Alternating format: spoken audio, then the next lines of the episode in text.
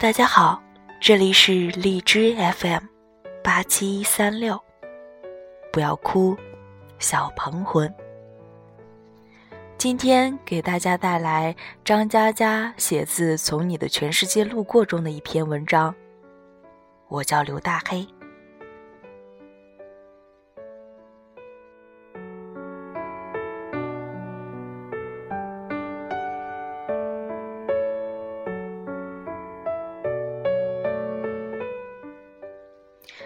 酒吧刚开的时候，被朋友们当做聚会的地方。后来慢慢知道的人多了，陌生人也逐渐走了进来。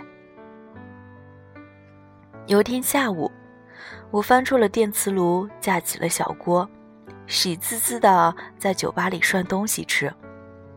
五点多，有个女孩迟疑的走了进来，我给了她一杯水，继续的吃。女孩说：“我能吃吗？”我警惕地保护住火锅，不能，这是我自己吃的。女孩说：“那你卖点给我。”我说：“你一个人来的？”女孩说：“是的。”我说：“那这盘羊肉给你吧。”女孩说：“但我有男朋友。”我说。把羊肉还给我。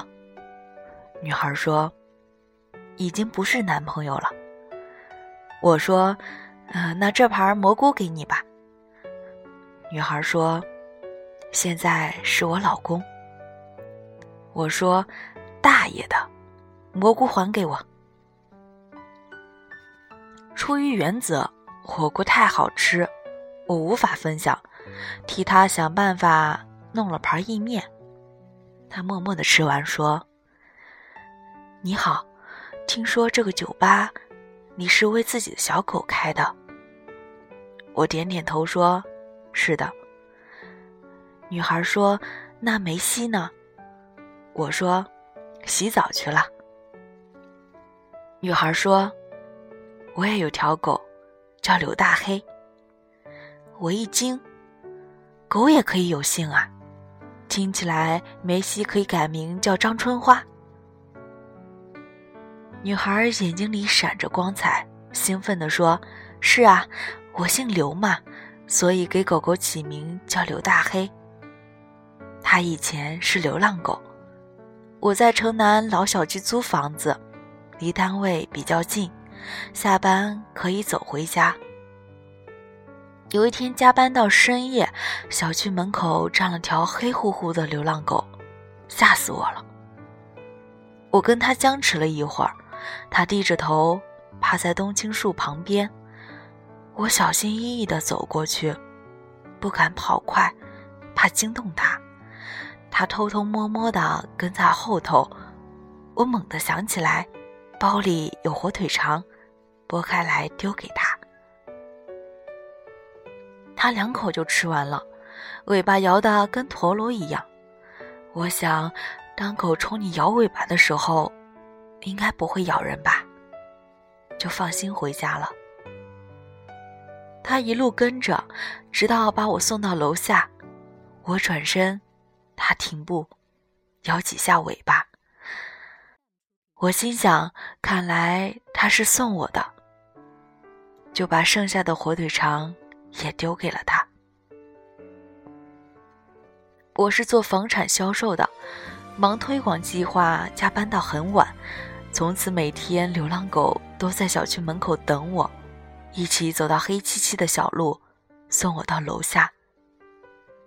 我平时买点吃的，当他陪我走完这段夜路，作为报酬，就丢给他吃。我尝试打开楼道门，喊他到家里来做客，他都是高傲的坐着不动。我进家门，探出窗户冲他挥挥手，他才会离开。有天我发现大黑不在小区门口，我四顾看着，不见他的影子，于是我尝试着喊：“大黑，大黑。”这是我临时乱起的名字，因为我总不能喊“喂，蠢货狗子”，在哪儿呢？结果草丛里悉悉索索，大黑居然低着头，艰难地走出来，一瘸一拐，到离我几步的地方，默默坐下，侧过头去不看我，还挺高傲的。我心想，结伴十几次了，应该能对我亲近点儿吧。壮着胆子上前蹲下，摸摸他的头。大黑全身一紧，但没有逃开，只是依旧侧着头不看我，任凭我摸着他的脑门。我突然眼眶一热，眼泪掉了下来，因为大黑腿上全是血，估计被人打断了，或者是被车碾到了。他瞟我一眼，看见我在哭，于是舔了舔自己的伤腿，奋力地站了起来。颤颤巍巍走着，他居然为我带路，他在坚持送我回家。到楼下，我把包里吃的全抖在了地上，冲回家翻箱倒柜的找绷带、消毒水。等我出去，大黑不见了，我喊着：“大黑，大黑！”然后大黑不知从哪跑过来，这是我第一次看见他跑。跑得飞快，一瘸一拐的样子，很滑稽。我想是因为自己喊他的时候带着哭腔吧，他不知道我出了什么急事。我打开楼道门，他还是不肯跟我回去，坐在路边，眼睛很亮。我抱着他，擦掉血迹，用绷带仔细绑好。我说：“大黑呀，以后你躲起来，姐姐下班带吃的给你，好不好？”大黑侧着头，偷偷瞄我。我说：“不服气啊，你就叫大黑。”他摇摇尾巴。又过了一个多月，我男朋友买房子了，让我搬过去住。我问能不能带大黑。男朋友讥笑我：“养条草狗干嘛？”我就没有坚持。搬家那天，我给小区的保安四百块和自己的手机号码，我说：“师傅，替我照顾大黑吧，这是我的号码，用完了你就打电话给我，我给你汇钱。”保安笑着说：“好。”和男朋友坐着搬家公司的卡车，我发现大黑依旧高傲的坐在小区的门口，但是很认真的看着我。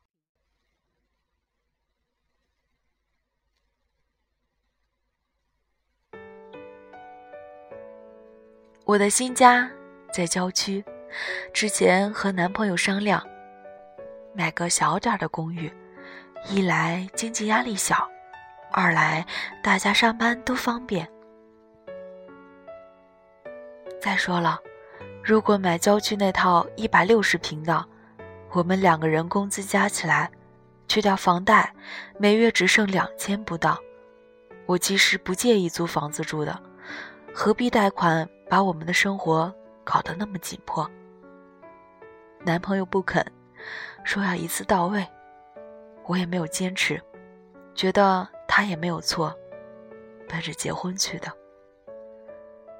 搬到郊区，我上班要公交转地铁，再转公交，花掉一个半小时。不过我还是觉得很幸福，直到他说要把他母亲从安徽老家接过来，我这才知道他为什么留了个房间，一直空着。不过孝顺永远无法责怪。他父母许久前离婚，妈妈拉扯他长大。我说好啊，我同意。他妈妈来到家之后，虽然有些小磕碰，但每家每户都避不开这些。他妈妈是退休教师，很节俭。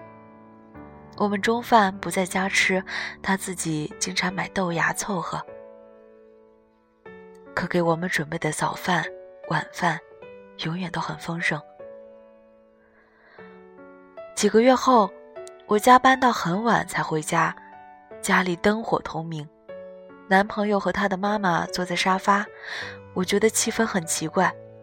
男朋友不吭声，他妈妈笑着说：“星星。”你是不是和一个叫蓝公子的人走得很近？我脑子嗡了一声，这是盘查来了。我说：“对，怎么了？”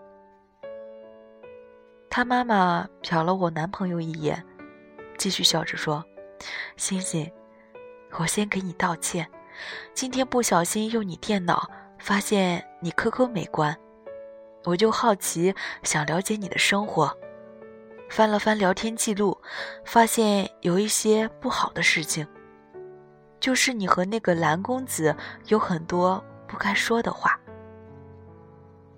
我全身的血液往脑门冲，蓝公子是我的闺蜜，是女人，她其实跟我男朋友还认识，属于那种人前冷漠人后疯的脾气。QQ 资料填的是男，ID。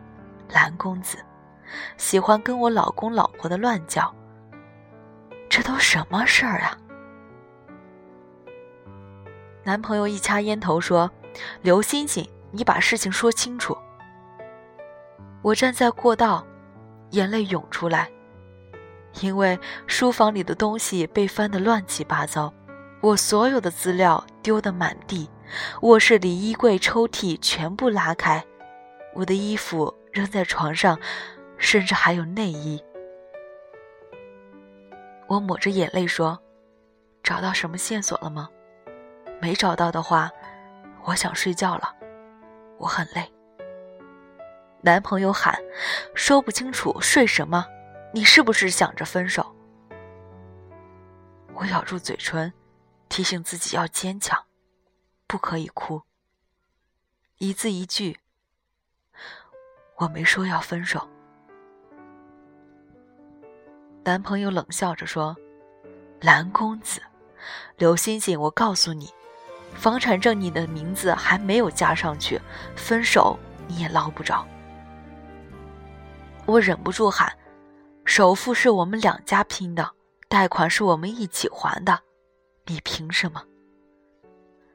男朋友说：“就凭你出轨。”出轨，这两个字批得我头昏眼花。我立马收拾东西冲出门，他妈妈在后面拉我说：“星星，到底怎么回事？外面那么晚，别乱跑呀。”我说：“阿姨，你以后要是有儿媳妇了，别翻人家电脑好吗？那叫隐私。”男朋友在里面砸杯子，吼着：“让他滚！”我在郊区马路走很久，拖着箱子一路走一路哭。闺蜜开车来接我，聊了通宵。她说：“误会吗？解释不就完了？”我说：“她不信任我。”闺蜜说：“你换位思考一下，从表面上来看，的确是有戴绿帽子的嫌疑。”我说：“再回去。”岂非很丢脸？闺蜜说：“不急，在这住两天。他们家也有不对的地方，翻聊天记录就是个坏习惯。你别看他们现在牛逼哄哄的，你两天不出现，彻底消失，他肯定着急。”我将信将疑，关机睡觉。浑浑沌沌睡了几个小时，打开手机。结果一条未接来电也没有，我觉得天旋地转，心里又难受又生气。第二天开始，男朋友有点急了，电话一个接一个，问我在哪里，我不肯告诉他。第三天，他妈妈亲自打电话给我道歉，说翻电脑确实是他的不对，希望能原谅老人家。但是我们年轻人之间都谈婚论嫁了，还是坐一起多沟通比较好。可我依旧觉得委屈，脑海里不停浮现一个场景：半夜自己孤独地走在马路，一边哭泣，一边拖着箱子。我害怕，将来还会重演。第四天，男朋友打电话来，两人沉默，在听筒两头都不说话，就这样搁在耳边半个多小时。他说。那冷静一段时间吧。我说：“好。”半个月后，我本来想上班，结果迷迷糊糊的走到了以前租的小区。保安跟我打招呼说：“刘小姐，好久不见了呀。”我突然想起来，急切的问：“大黑呢？”保安笑嘻嘻的说。没事儿，他现在是小区的接送员，只要老人小孩回小区，他就负责从小区门口送到家。大家也乐得给他点吃的，都挺喜欢他的。你看，一条狗现在都能勤劳致富了。我刚看到，好像吴大妈买菜回来，估计大黑去送她了吧。听到大黑变成小区的明星，所有人都爱他，我心里有点失落。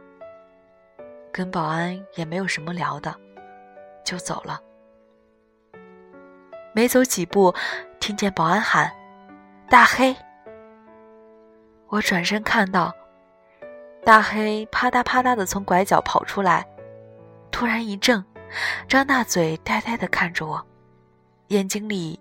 露出惊喜，我相信他是笑着的，因为这是他笑着时的的表情。我蹲下来招手，大黑。大黑低头哼哧哼哧的走近我，第一次用头蹭我的手。我说：“大黑，你还好吗？”大黑用头蹭蹭我。我站起来说：“大黑，姐姐下次再来看你。”保安说：“大黑回来，姐姐要走了。”大黑摇摇尾巴，我走一步，他就跟着走一步，然后走出了小区。我不敢走了，停下来喊：“大黑，回去。”他不肯，贴上来用头蹭我。我眼泪掉下来说：“大黑，现在姐姐也没有家了，你回去好不好？”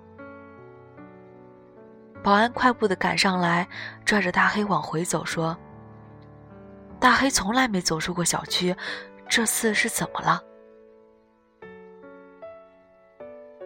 我不知道该往哪里走，昏头昏脑的走到广场，坐在长椅发呆，手机响了。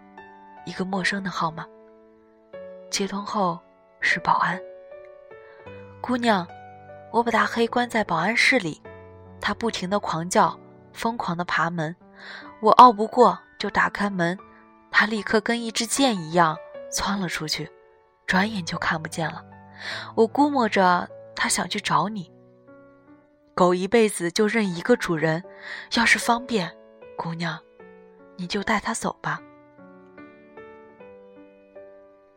我放下电话，站起来，四下张望的喊：“大黑，大黑！”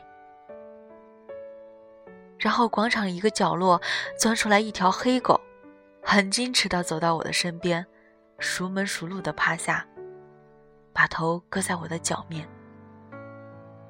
我摸摸他的头，眼泪掉在他的脑门上。电话又响，是彩信。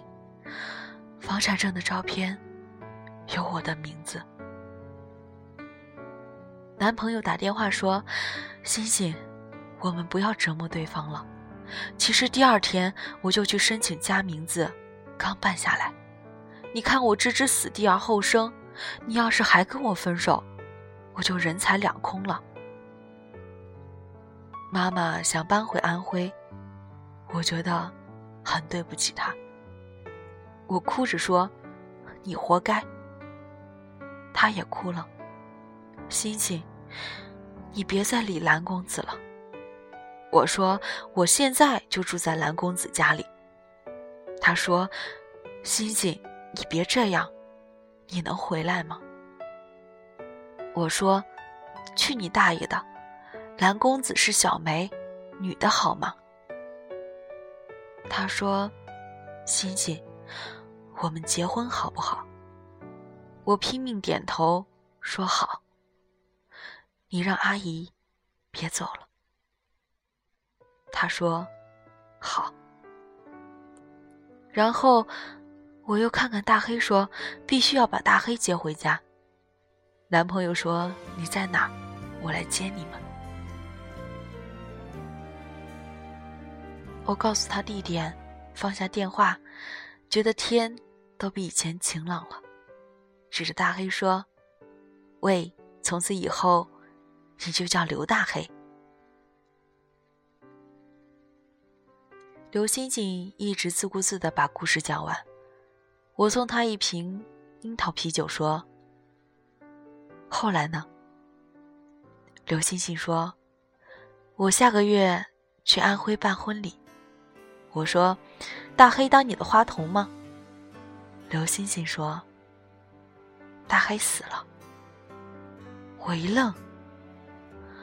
刘星星说：“大黑到我家一个礼拜，不吃不喝，婆婆比我还着急，请了几个医生来。”医生告诉我们，大黑年纪老了，九岁了，内脏不好，没什么毛病，就是要死了，不用浪费医药费了。但婆婆还是花了一万多，说必须要让大黑舒服点。刘星星擦擦眼泪说：“我下班回家，婆婆哭着告诉我，大黑不吃不喝，一点力气都没有。”我一上班去，他还会努力爬起来，爬到大门口，呆呆看着门外，一定是在等我回家。刘星星眼泪止不住地说：“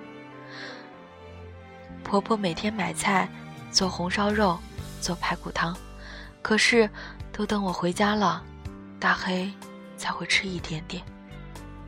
我要摸着他的头喊：刘大黑，加油！刘大黑。”加油！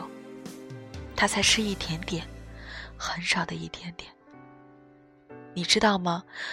后来我请了几天假，陪着大黑，他就死在了我的旁边，把头搁在我的手里，舔了舔我的手心，然后眼睛看着我，好像是在说：“我要走了，你别难过。”刘星星放下酒瓶说：“我现在想想，大黑那天为什么追我？为什么在保安室里发疯？为什么跑那么远来找我？是不是他知道自己快死了，所以一定要再陪陪我我送他一张卡片，上面写着：“我希望和你在一起，如果不可以。”那我就在你看不见的地方，永远陪着你。刘星星说：“谢谢你，我喜欢梅西，你替我告诉他。”我点点头。他前脚走，店长后脚冲进来喊：“老板，你又送酒，本店越来越接近倒闭了。”我说：“没有呀，人家给东西了，你看。”星星送我一张照片，是他的全家福。男孩、女孩抱着一条大黑狗，老太太笑得合不拢嘴。照片反面有行清秀的字：“一家人。”